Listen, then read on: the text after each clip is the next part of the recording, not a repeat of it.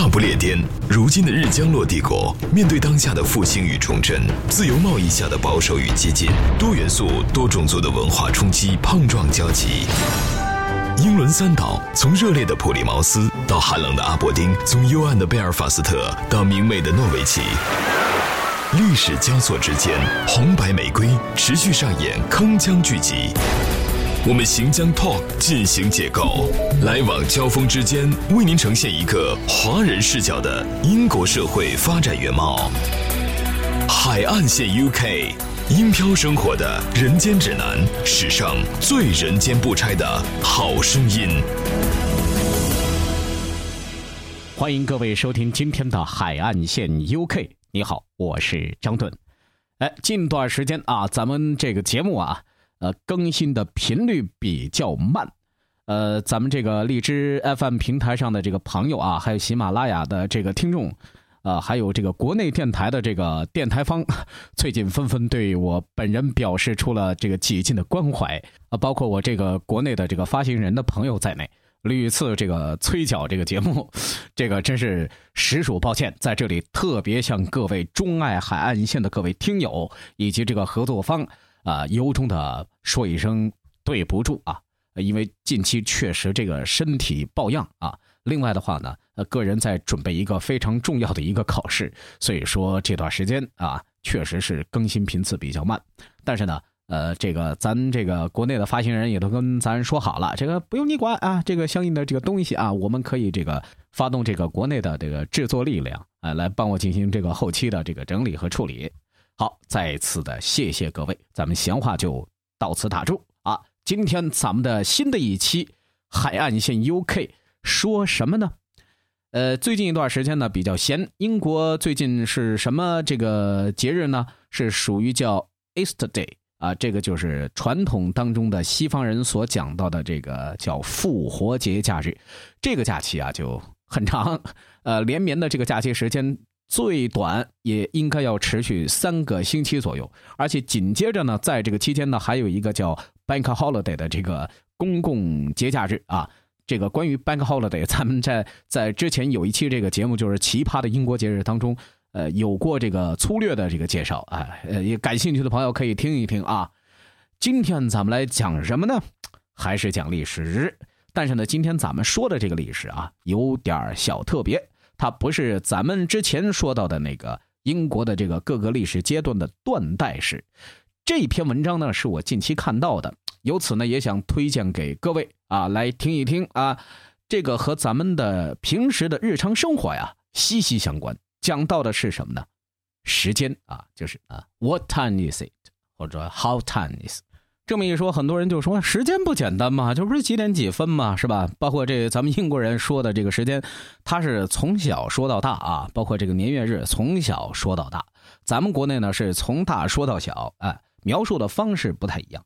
但是今天咱们主要讲的不是说关于时间的描述方式，而是说在历史上这个时间是如何进行的统一和精确。哎，这个就和咱们这个英国啊息息相关。但是开头咱们先从哪儿说起呢？先从美国开始讲起。一八五三年的八月十二号，美国东部的这个罗德岛州啊，发生了一起交通事故。这个交通事故在当时看来挺严重啊，两辆火车迎头相撞，十四个人因此死亡。呃，那后来怎么办呢？调查呗。事故的原因后来找着了啊，什么原因呢？在今天看来，简直是觉得难以置信、匪夷所思。是因为啊，这两辆火车的工程师的手表差了两分钟。哎，这个时候有朋友就要问了：那个时候不都已经有火车了吗？怎么连时间都对不上号呢？这是因为啊，当时这个工业革命的进展虽然比较迅速，但是这个时间测量啊，还是沿用的一种比较土的方法啊，或者是这么讲吧，呃，严格来讲，还是使用是中世纪的一种方法。你像咱们这个去北京旅游，或者说到这个南京的这个紫金山天文台啊，或者说是这个北京故宫天坛啊等等，这各个地方都会有一个叫什么呢？咱们小学这个历史书里面也学过日冕。当时人们啊都是以日冕等测量太阳的这个太阳石作为这个地方的标准。然后呢，因为这个原因呢，就导致暴露出了一个非常严重的问题，大家就忽然意识到了各地时间的标准不一样。其实这个时间持续了多久啊？很长很长时间了。刚不是说了吗？中世纪啊，还在沿用至今。那么，哎，当美国人还在为这一起事故感觉到震惊的时候，这大洋彼岸这头的这个美国人的大表哥啊，英国人，哎，就已经完成了一个壮举。什么呢？伦敦时间已经完成了对英国各个地方的统一。什么时候？一八五五年。哎，那个时候啊，不列颠岛与爱尔兰百分之九十八的公共时钟都统一调整为叫格林威治时间。这个名儿各位应该听得耳熟啊，咱们这个地理和历史当中，咱们都学过这个地名格林威治啊，也有叫格林尼治的啊。这是第一个将时间统一的国家，哎，就是英国。打那之后呢，这个客观精确的时间体系就随着这个大英帝国的发展呢，包括殖民呢、贸易啊等等这些各个方面业务的这些拓展，就占据了世界的每一寸土地。这个喜欢看这个清宫剧的朋友啊，应该都有这个印象啊，就是冷不丁突然这个。清宫戏里头突然冒出一个什么呢？自明钟啊，那是叫自明钟，就海外的传教士进贡给这个当时的这个满清的皇上的啊。你看那个时候是欧洲人发明的这个钟表，的确，这个现代时间的这个标准的确立啊，就离不开这个准确的钟表。最早能够持续不断工作的这种机械钟啊，出现在十四世纪初期的欧洲的修道院，哎，其实也就是这个。怎么说呢？就是给这个僧侣和传教士啊，给他们用的。呃，能够干什么呢？祈祷。就是说到了这个点儿了，啊，咱们这个得拜一拜皇天后土啊，当然他是拜耶稣啊。但是当时这种钟十分笨重，而且只有时针，用整点报时的方式来宣布时间。就是说，它只能啊报这个现在几点整，几点整。而且由于这个精度有限，僧侣每天至少当时。要对两次时钟，哎，就是专门有一个僧侣是拿着这个钟楼的钥匙，他是要管这个事儿的啊。哎，这一用了之后啊，这老百姓就觉得这这个方便啊，是不是？就当时很多这个镇子啊，叫 town 啊，或者说当时还没有这种成规模的这种大型的这种城市啊，没有这种城市体系。但是当时很多人就聚居的这种镇子，他们就觉得，哎，这居民就觉得很方便，于是呢，就在这种。镇子上就树立这种钟楼，你看啊，现在有很多特别著名的，你像英国的那个威斯特敏斯特大教堂，它本身其实就是一所教堂，它那个钟楼，这就是英国标志嘛，对吧？啊，哎，类似的。那么很快，这种钟表就为世俗的这种老百姓的日常生活开始进行服务了。一三三五年的时候，法国北部有一个镇子，它就建立了一个单独的钟楼，因为呢，它当时满足什么需要呢？让这个布匹市场的雇员呢，能够按照特定的时间来上下班哎，当时就有了这个概念。后来，随着这个技术的完善呢，机械钟的精确度要求不断的要提高了。一四七五年的时候，第一次出现了什么呢？分针啊，然后直到一六六五年的时候，才将时间精确到秒。哎。这个咱们这个不知道有这个八零前的这个朋友没有啊？你应该有印象，就是当时家里头要有一块手表啊，就三大件嘛，对吧？是，哎，这这也是属于不得了的这个家资啊。当时还是什么时候？中世纪，十分昂贵啊，钟表是十分昂贵的。中世纪的缓慢的这种生活节奏，它没有出现对于这个时间精确的这种要求。一直到了一八五一年的时候，钟表大规模生产之前，他们只是什么人能够玩得起呢？贵族啊，上流社会的人才能够玩钟表。这就有点像现在咱们这这个世俗当中不是有这么一句话吗？就是呃，穷玩车，富玩表，屌丝玩电脑。你看，其实那个时候都是贵族啊，贵族才能玩得起。后来，转眼就到了工业革命初期了。但是当时个体时间没有统一标准，而且当时这个定时间呢，这个概念呢，设置是很随意的。呃，有这么一个史料当中的一个记载啊，当时就是呃有一个叫 Henry Burns 的这个工程师，在一八四七年的一个小册子当中，他自己写下了这么一个手记。他说：“这个坎特伯雷啊，这都是英国的镇子啊，坎特伯雷啊，呃，Cambridge 就剑桥啊，无数的城镇，无数的教区都有各自的时钟啊，市场就是 market 也有自己的钟，每个地方都在宣示自己独特的时间，也其实就是地域时间。”但是呢，即使严格的按照太阳的这个时间来算的话，各地与伦敦的时间都是有差异的。你比如说啊，当时我看了一下这啼笑皆非，牛津时间啊要比这个太阳时要慢五分零二秒，要慢这么多。利兹，英格兰中部啊城市，慢六分十秒。还有这个康福斯，它要慢十一分五秒，啊，巴罗要慢十二分五十四秒。这。你你要是让现在人的这个眼光来看的话，就觉得这匪夷所思了，怎么能这样呢？是吧？哎，但是在这个时候，工业革命带来了什么呢？蒸汽啊，蒸汽又带动了什么呢？火车嘛，是吧？火车的出现改变了人们对于时间的观念。铁路发展三十年之后，一八三九年，您记住这个日子啊，出现了第一张火车时刻表。哎，这在当时这是一种非常全新的管理方法。它等于就是把这个时间呢作为一个客观的控制对象，将这个运输的效率与时间的这个分布啊联系在一起，整个流程精确到分，这就与之前那种中世纪的散漫、差异、随意的时间观念是迥然不同的了。因为整个人类社会步入了对于时间的一种需求、刚性需求的状态。在这个时候，有一个非常重要的发明。出现了，什么呢？滴滴滴啊，电报。这在当时，这这当时人们要要要传个信息啊，这都要写信嘛。这呃，之前的欧洲也都是这样过来的。这咱们古时候这要送个信，那那好几个月甚至半年，这这都很正常。但是当时这个电报的发明，改观了一系列重要的科技发明。当时的电报就能够跨越遥远的距离进行即时通讯。这和咱们现在发一微信、发一这个手机短信，这是不同的、不一样的。这就使得什么呢？格林威治的标准时间的校对变得准确可行了。一八五四年的时候，通过这个电报的路线呢，格林威治天文台与东南铁路的站台能够进行相连了，就能够准确的传递天文台的时间信号。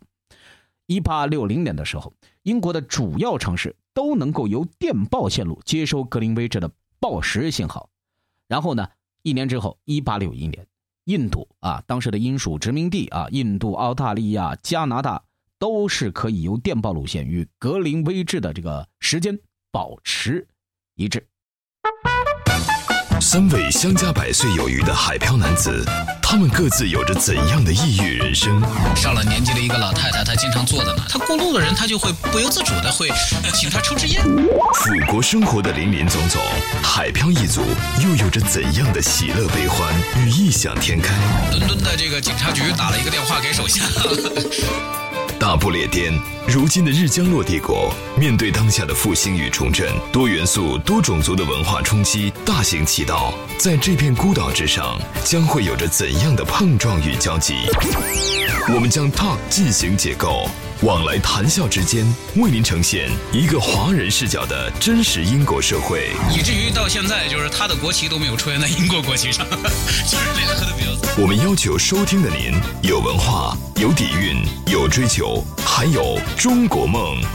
海岸线 UK，海岸线 UK，英漂生活的人间指南，史上最人间不拆的好声音。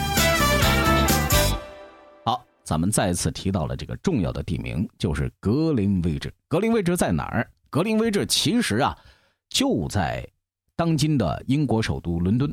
它其实是大伦敦的一个区，就相当于咱们今天这北京的这个，比如说朝阳区啊，类似于像这么一个区啊。它是位于这个伦敦的呃东南部的一个地方啊，就紧挨着泰晤士河。它是设置当初啊，其实应该是叫皇家格林尼治天文台，就有点像咱们原来的这个钦天监啊，钦天监啊。然后呢，一八八四年在华盛顿召开的国际经度会议决定，当时就举手表决，通过了经过格林尼治的经线为本初子午线啊。这很多这个现在高中毕业的朋友应该都对这个概念应该是很熟悉的啊。不错，嗯，也同时是世界计算时间和地理经度的起点。但是呢，咱们所理解的这个格林尼治啊，它其实不是我们现在呃所能够看到的那个格林尼治了。就是我去这个伦敦的时候啊，我就其实去了这个格林尼治，但是我发现其实那儿现在已经不是一个呃完整概念上的一个报时台了，它已经呃丧失了这个现代的这个科学技能的这个作用，它变成了一个博物馆。而实际上，咱们平常日常所说到的这个格林尼治时间呢，实际上是在英格兰的东南部的一个地方，这个地方叫赫斯特蒙苏。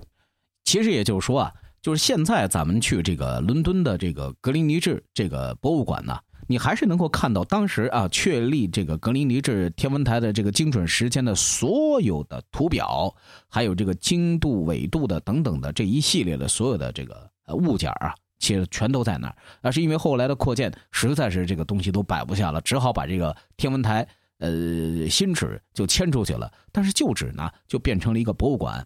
好，咱们再说回来，呃，当时这个铁路在贯通了全英之后啊，另外还有电报的这个普及之下，这个交通和通信的网络密集就变得紧密相连了，而且呢，里头的很多的这个诉求会越来越复杂。比如说，咱们刚才讲到的这个对于火车时间的这样一个时刻表的一个要求越来越高，所以说公众对于这个时间误差的容忍度啊越来越低。所以当时啊，首先铁路公司就开始强硬的要求，火车所经过的这个城镇都修改统一为这个伦敦的格林尼治时间标准时。呃，另外一些城市的这个居民为了这个交通和电报的方便。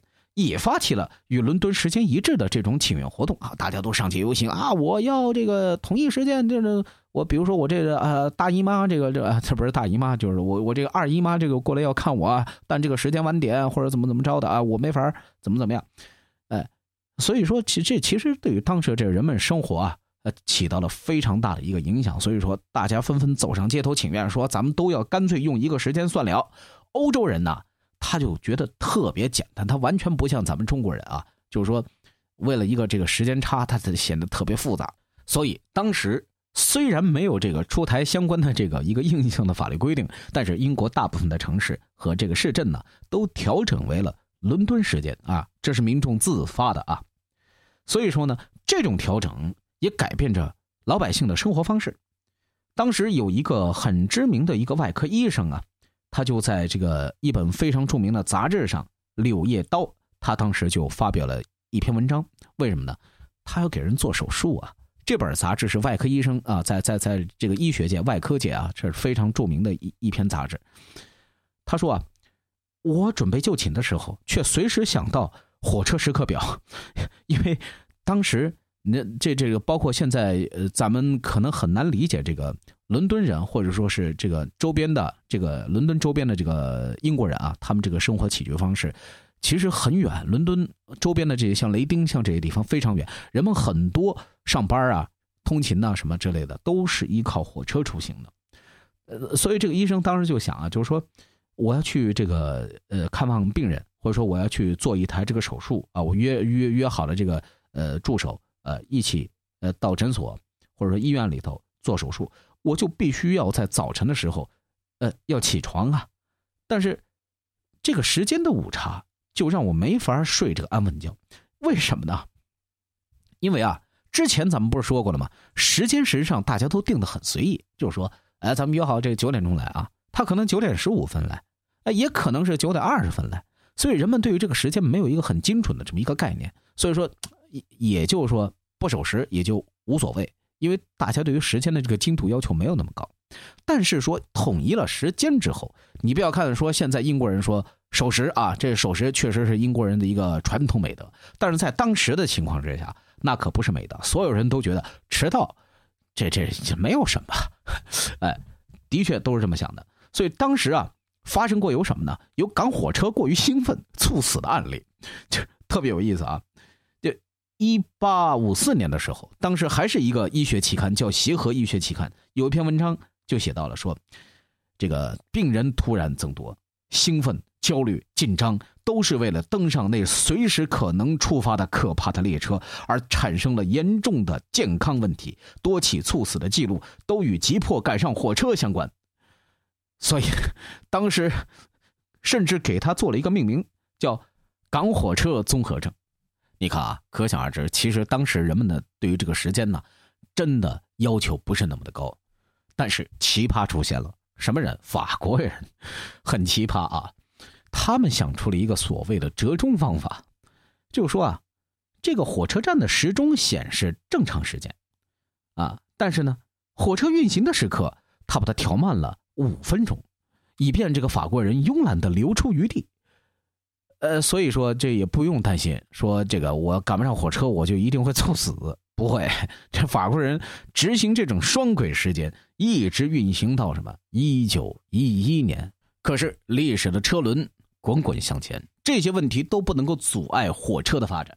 人们只有适应铁路前所未有的这种管控，这种管控就直接反映在对于时间的控制上，所以催生了近代的标准时间。好。咱们之前这说的都是陆地时间的控制，接下来咱们说什么呢？说海洋，陆地时间是离不开铁路的。那全球时区的建立，则是离不开航海业。大航海时代啊，与铁路为了提高这个运输效率的不一样，航海对于标准时间的需求是为了确定船舶的地理位置，甚至说这种要求是与生命息息相关的。当时啊，海上的这个船只，如果说呃在海上漂着的时候，怎么测量时间呢？其实就是测量纬度，而纬度的测量其实很简单，只要是量出正午的太阳的高度，就能够知道现在的这个纬度时间。但是经度的测量则是比较困难的，要先测量出当地的时间之后，再参照一个标准时间，才能算出一个最终的结果。就麻烦在于啊，传统的时钟。它都是经不起海洋的颠簸的，失去了测量的准度，因为那都是之前的那个老牌的时钟啊，呃，这海上晃来晃去，海上晃来晃去，这个机械钟这是肯定走不准的。但是，不同的轮船选用的标准时间的不同啊。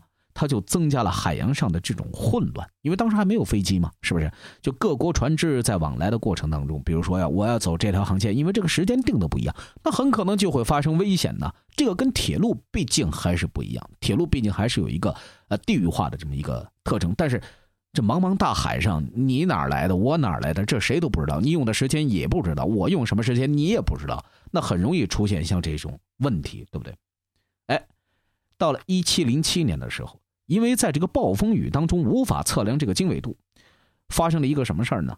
海难，四艘英国军舰在西里群岛沉没了，当时死了一千四百个士兵，这就极大的刺激了英国人对于精准精度的需求。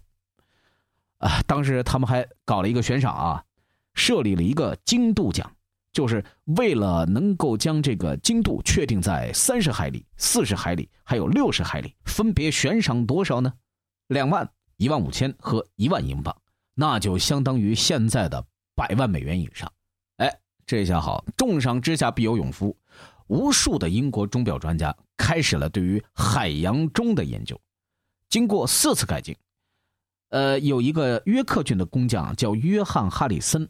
这个人啊，在英国历史上非常著名。他是穷极一生来研究海洋钟，并且还受到了国王的这个接见，甚至于说当时的这个科学院的啊，皇家科学院，对于他的这个研究一直是嗤之以鼻，一直迟迟得不到这个批复，包括这个资金的这个支付。所以他几乎等于就是说自主创业来搞这个东西，而且没有国家的相关的资金的扶持，完全不像现在啊。哎，他是几乎穷极一生。发明了什么呢？海洋钟啊，就是 Sea Watch。哎，这个发明在当时完全的改变了整个航海时代。此后，这西方的船舶就揣着这个哈里森的这个航海钟表啊，开始了这个全世界的航行。不过呢，这个时候，呃，精度的问题又出现了，就是说啊，要确定这个标准时间呢，此时要确定哪个天文台观测的时间是最标准的时间，哪个地方受得起本初子午线这么一个殊荣啊？啊，最早讨论这个问题呢，是在一八七一年的时候，在英国的安特卫普这个地方开了一个会。这什么会呢？第一届国际地理学会议。学者们在这个会上最终就推荐了格林威治标准时间，但是当时这个结论却没办法推行。呃，一八七五年的时候，在第二次国际地理学会的时候，有一个法国代表他就提出说，只有英国接受这个公尺制。这么一个长度单位，他们才会同意以格林威治为本初子午线，所以当时会议没法开下去，大家吵吵嚷嚷啊，那你你说我的，我说你的，就没办法统一。但是开会，呃，他们开他们的，轮船呢，航海啊，它不会等待会议结束之后再航行啊啊，再去满世界转悠啊，是不是？